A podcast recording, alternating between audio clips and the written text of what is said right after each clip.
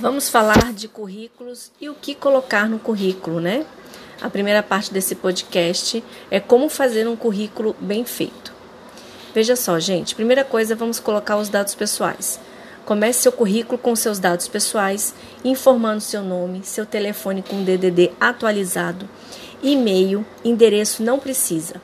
Não é obrigatório colocar CPF, RG, data de nascimento, estado civil, a não ser que a empresa peça.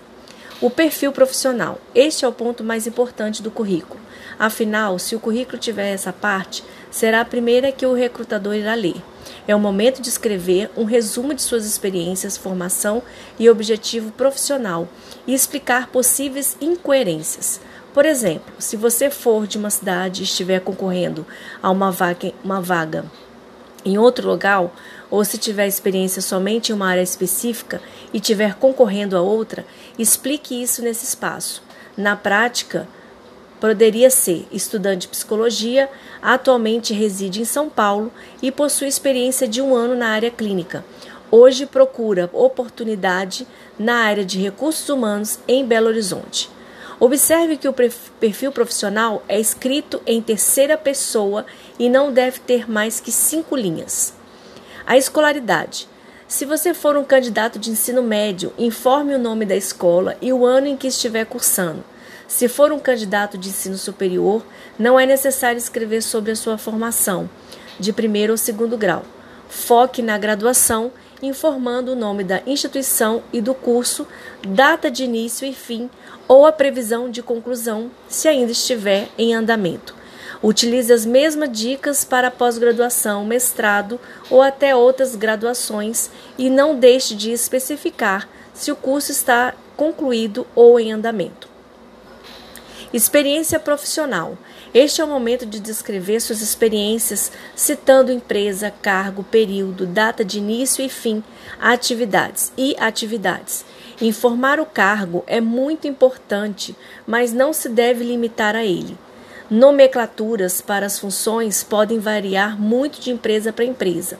Por isso, a importância do campo atividade, em que você deverá escrever o que fazia em cada experiência comentando sobre suas responsabilidades e rotina de trabalho. Também é preciso colocar data de início e fim da experiência. Não informe apenas o ano, pois os meses são fundamentais. Um candidato que coloca de 2009 a 2010 pode se referir a um mês ou a dois anos de experiência. Isso faz muita diferença. Experiências curriculares e estágios também devem ser listados, principalmente se não houver experiência profissional, para descrever ou citar. Mas atenção, experiências antigas e que não possuem relação com a vaga pretendida não precisam ser descritas. Formação complementar. Use esse espaço para falar sobre cursos de menor duração, informe a instituição, carga horária e o ano de realização.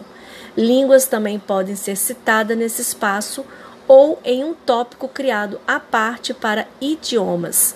Informe o nível, por exemplo, básico, intermediário ou avançado. Conhecimentos complementares. Cite o nível dos seus conhecimentos em informática e de outros que achar relevantes. Por fim, vou, vou é, dar algumas dicas aqui. Tente não ultrapassar duas páginas ao fazer seu currículo. Dificilmente o recrutador irá ler um currículo inteiro se ele for muito longo. Erros de português são inaceitáveis. Não cite características pessoais. Cuidado com a organização do currículo. Deixe as informações fáceis de serem encontradas. Diferencie os títulos com negrito ou caixa alta. Escreva o suficiente sem enrolar. Ao enviar o currículo, escreva no assunto do e-mail o nome da vaga para a qual deseja se candidatar.